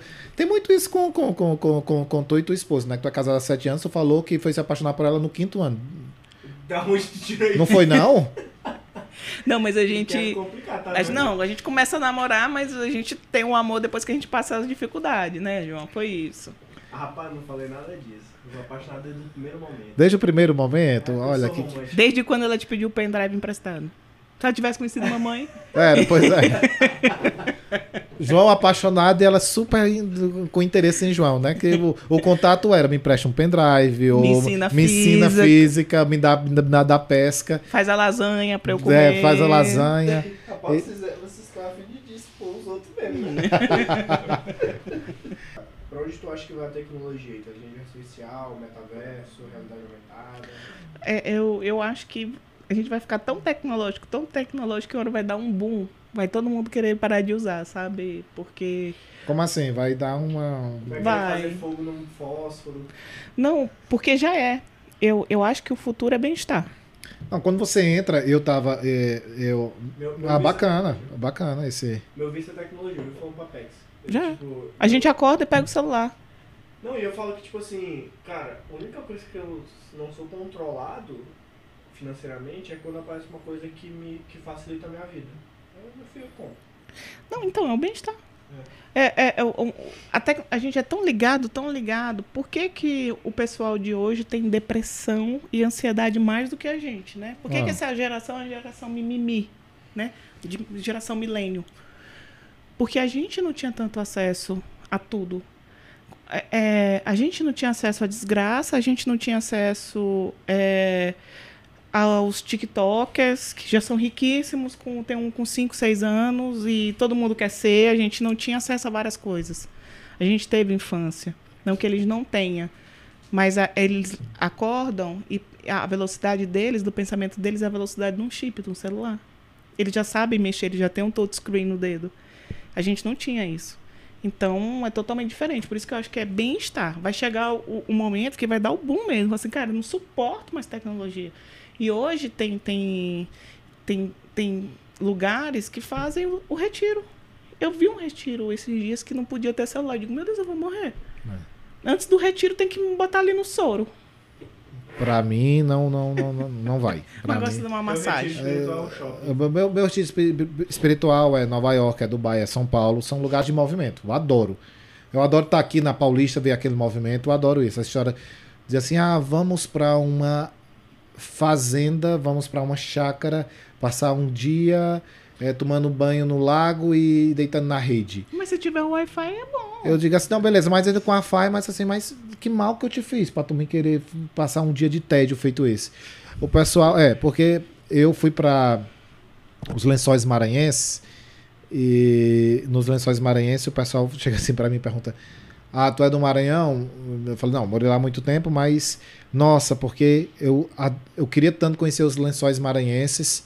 Primeiro, que eles acham que os lençóis maranhenses é numa- no final de uma rua lá de São Luís. Não pensa que é três horas e meia de carro. Na cara daquela, por causa daquela novela, rapaz, que o cara pegou o ônibus e já saiu lá. É, mas na, na, na mesma. no- atravessou a, a ponte São O Janequine, né? Pois é, aí ele tava no centro e ele dobrou uma rua, tava em Alcântara, que tem um mar dividindo o oceano, e mais ele da rua ele foi pra Alcântara. Qual, o maior, qual a maior dor do teu mercado hoje? Ainda é a falta de profissionais qualificados? Qual é a maior dor do teu mercado? A maior dor do meu mercado é o público no final não saber o quanto a tecno... o quão ele precisa da tecnologia. Hoje não existe lista telefônica, existe Google. Não existe páginas amarelas. Então, para tu existir, tu minimamente tem que ter um site. É, é, colocado. a, a maior dor do mercado é não saber é, é o mercado, ele não saber a importância, porque se você não tem um site bonito, você não existe. É o seu cartão de visita, sabe? Se você não tem uma rede social que engaja, você não tem sucesso. Então, assim, é o empresário saber a importância que o marketing digital, juntamente com um site bacana, que, a- da empresa dele, até pessoal, Porque não é importante mais, passou a ser vital. vital. É isso. Exatamente.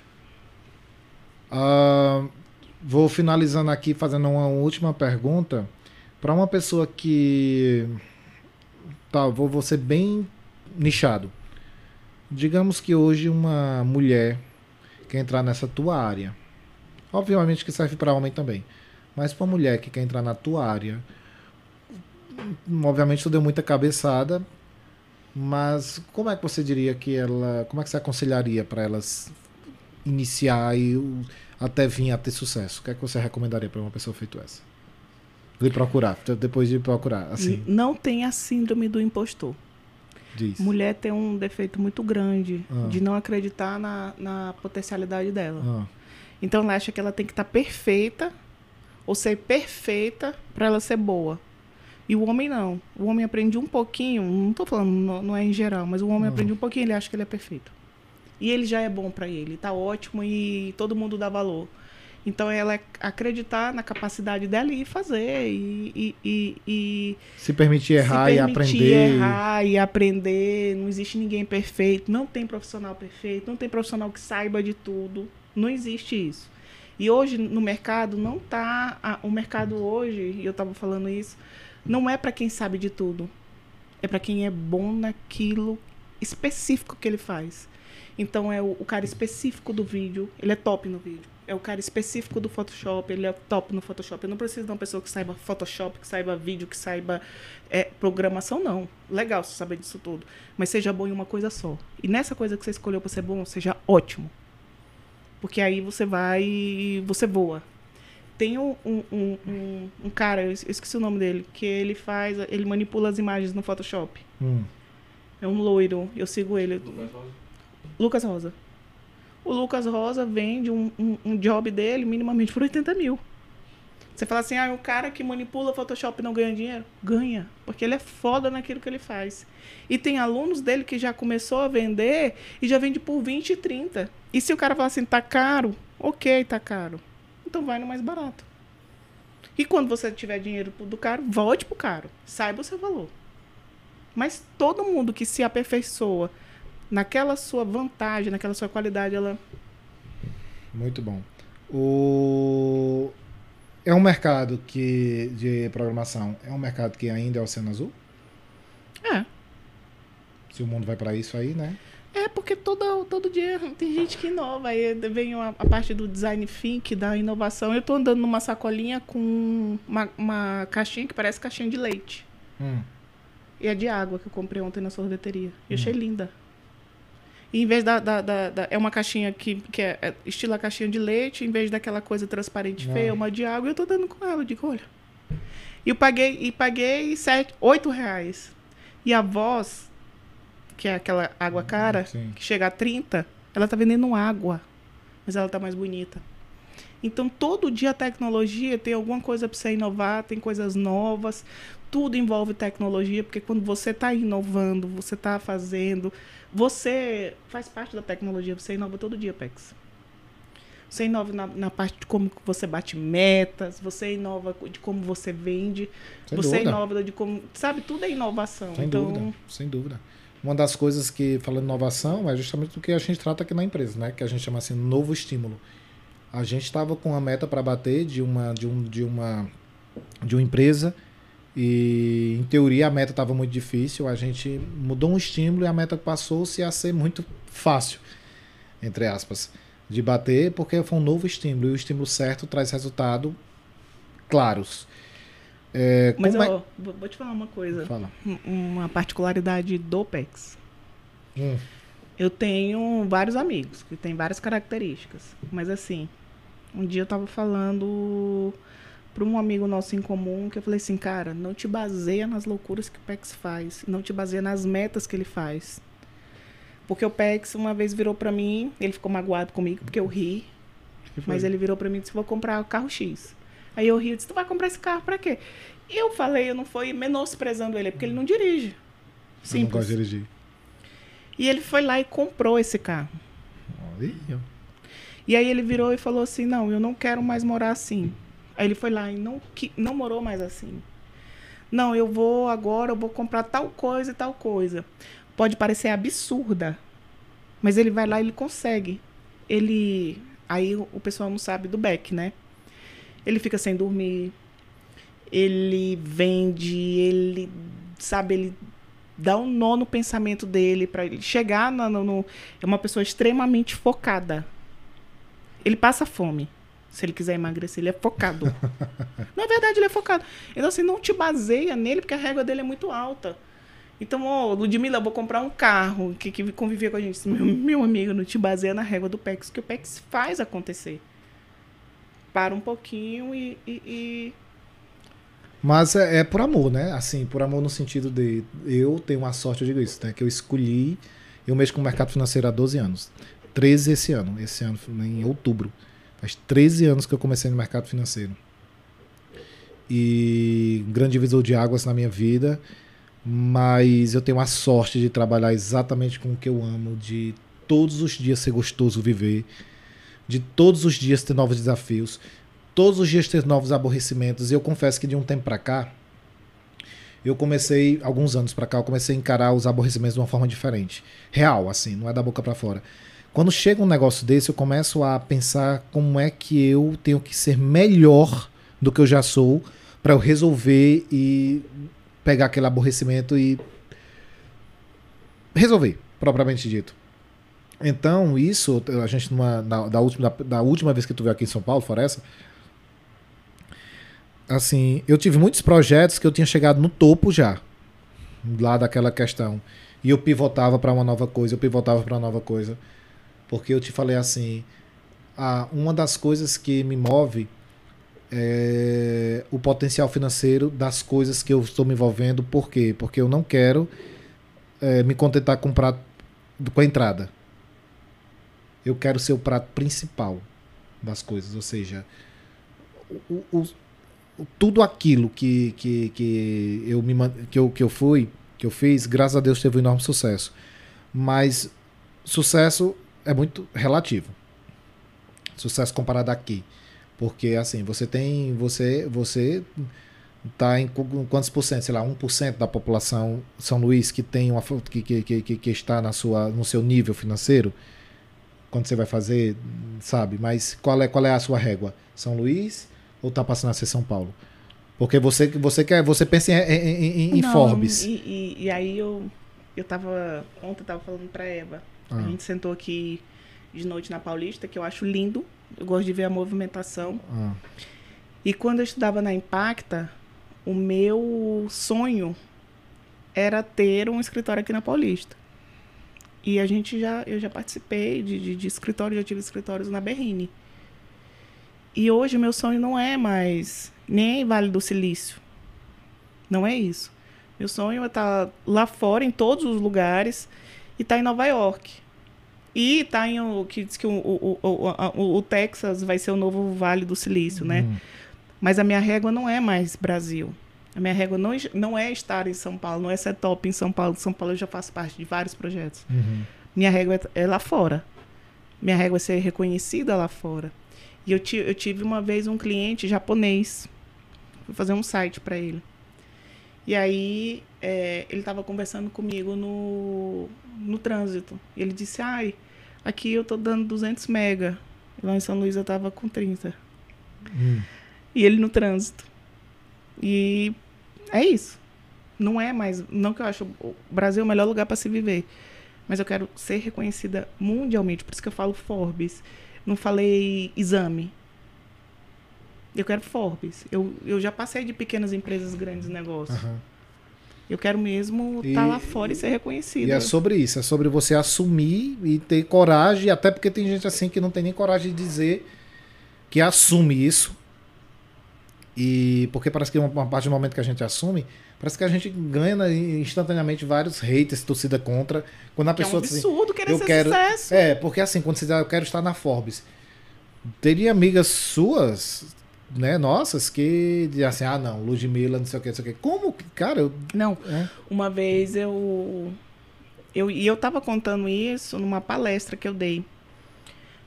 É, uma vez a gente, a- uma amiga nossa, que sempre foi bem nascida, virou e falou assim: Ah, eu não sei o que, que eles estão fazendo, que eles vivem fazendo uma coisa diferente.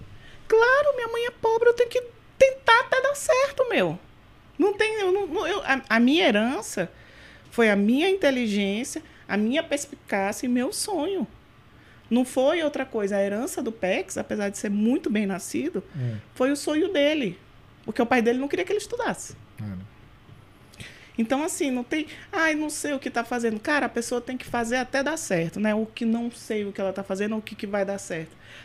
Pessoas que têm um pensamento pequeno dessa forma é, não são pessoas legais nem para se conviver. é. Porque Drena. ela lhe desestimula. Drena sua energia total. drena sua energia.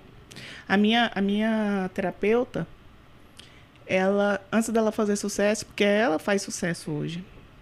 Ela faz um seis em sete uma semana. Ela trabalhava na Volkswagen. E quando ela foi demitida, ela pensou, meu Deus, vai acabar a minha vida. E ela me fala, Ludmilla, ali fechou uma porta e eu e abriu assim um mundo. Porque hoje eu trabalho em casa, a minha hora é uma das mais caras, e com certeza é, porque ela faz uns seis e sete uma semana. E ela vive como ela quer. E ela pensou que o, o- o- a régua dela para a mãe dela e para os amigos dela era uma Volkswagen. Não, e a régua dela é internet. Ela tem para mais de um milhão de seguidor. E tudo que ela se bota para vender, ela vende. E ninguém acreditava nela. Eu fui, eu fui visitá-la na casa dela. A casa dela deve ter uns 400 metros quadrados. E ela saiu da favela. Então, o mundo não é para quem pensa pequeno, o mundo é para quem pensa grande e acredita, que é o mesmo tamanho, pensar pequeno e grande. Tem que acreditar. E pessoas que não acreditam na gente, porque o que, a única pessoa que acreditou em mim foi o PEX, essas pessoas drenam a gente. A- é- é, essas pessoas acabam com o nosso sonho, essas pessoas acabam com a nossa vida por, por um pensamento, porque ninguém sabe como, como tá nosso interno. A gente tá rindo, mas ninguém sabe como tá o nosso interno. Se a gente quer chorar ou rir, porque tem- ni- ninguém vive sorrindo. Nem Jesus, porque Jesus teve que se teve que ficar isolado um tempo para pensar na vida. E a gente sabe. Então, padre passa por problema, pastor passa por, por problema. Por que, que a gente não, que é menos evoluído do que eles? Então, não, não, não conviva. Veja com quem está ao seu redor e vá viver com pessoas boas. Se uma. Se essa galera que realmente escutou e você falou, né, de problemas e sucesso e tudo mais, onde é que essa galera te acha? No Instagram e no LinkedIn. Qual é? Como é? Ludmila Dias, meu LinkedIn, meu Instagram, Ludmila Dias com dois S. Me chama no Instagram que eu respondo mais rápido do que no LinkedIn, até um problema. Mas eu respondo mais rápido, porque o LinkedIn agora tem tanto robô dizendo, oi, boa tarde, eu queria te vender. que eu passo a olhar menos, eu falo, falo mais no Instagram. O, o- Vão ser muitos projetos agora pro futuro? Vários. Galera, os programadores aí, então pode chegar em contato com você. E quem tiver projeto também que acreditar e quiser parceiros, pode chegar em mim que a gente senta e conversa. Maravilha. Quero agradecer. Todo mundo aqui, os envolvidos, apesar de estar todo mundo doente. Cansados. Mas é isso aí. É, acha que é fácil, empreender é fácil? Na verdade, seguir os sonhos pode não ser fácil, mas compensa demais. Quero agradecer a todo mundo que assistiu, mas foi uma- um papo aqui falando sobre empreendedorismo. No caso, Ludmilla, essa mulher guerreira que tem essa história de sucesso. Agora, você, vamos, vamos agora aguardar né, as, as capas das próximas Forbes. Com certeza, uma delas vai aparecer Ludmilla. Meu amigo, se não me aparecer, eu mando fazer. no Photoshop. Maravilha. Luz, obrigado demais. Esse papo aqui é gostoso. É engraçado a gente passar a vida conversando e a gente parece que tem assunto pro resto da vida, né? Eu ficaria aqui até. e assim, a gente passa a vida conversando e amanhece o dia conversando. Conversando. É porque são dois empreendedores com a cabeça aqui, né, voltada para o futuro. Quero agradecer a você que nos assistiu até agora. Curte esse vídeo, compartilhe esse vídeo aqui, manda para toda essa galera que você sabe que esse papo aqui vai fazer algum sentido, vale a pena motivar, incentivar.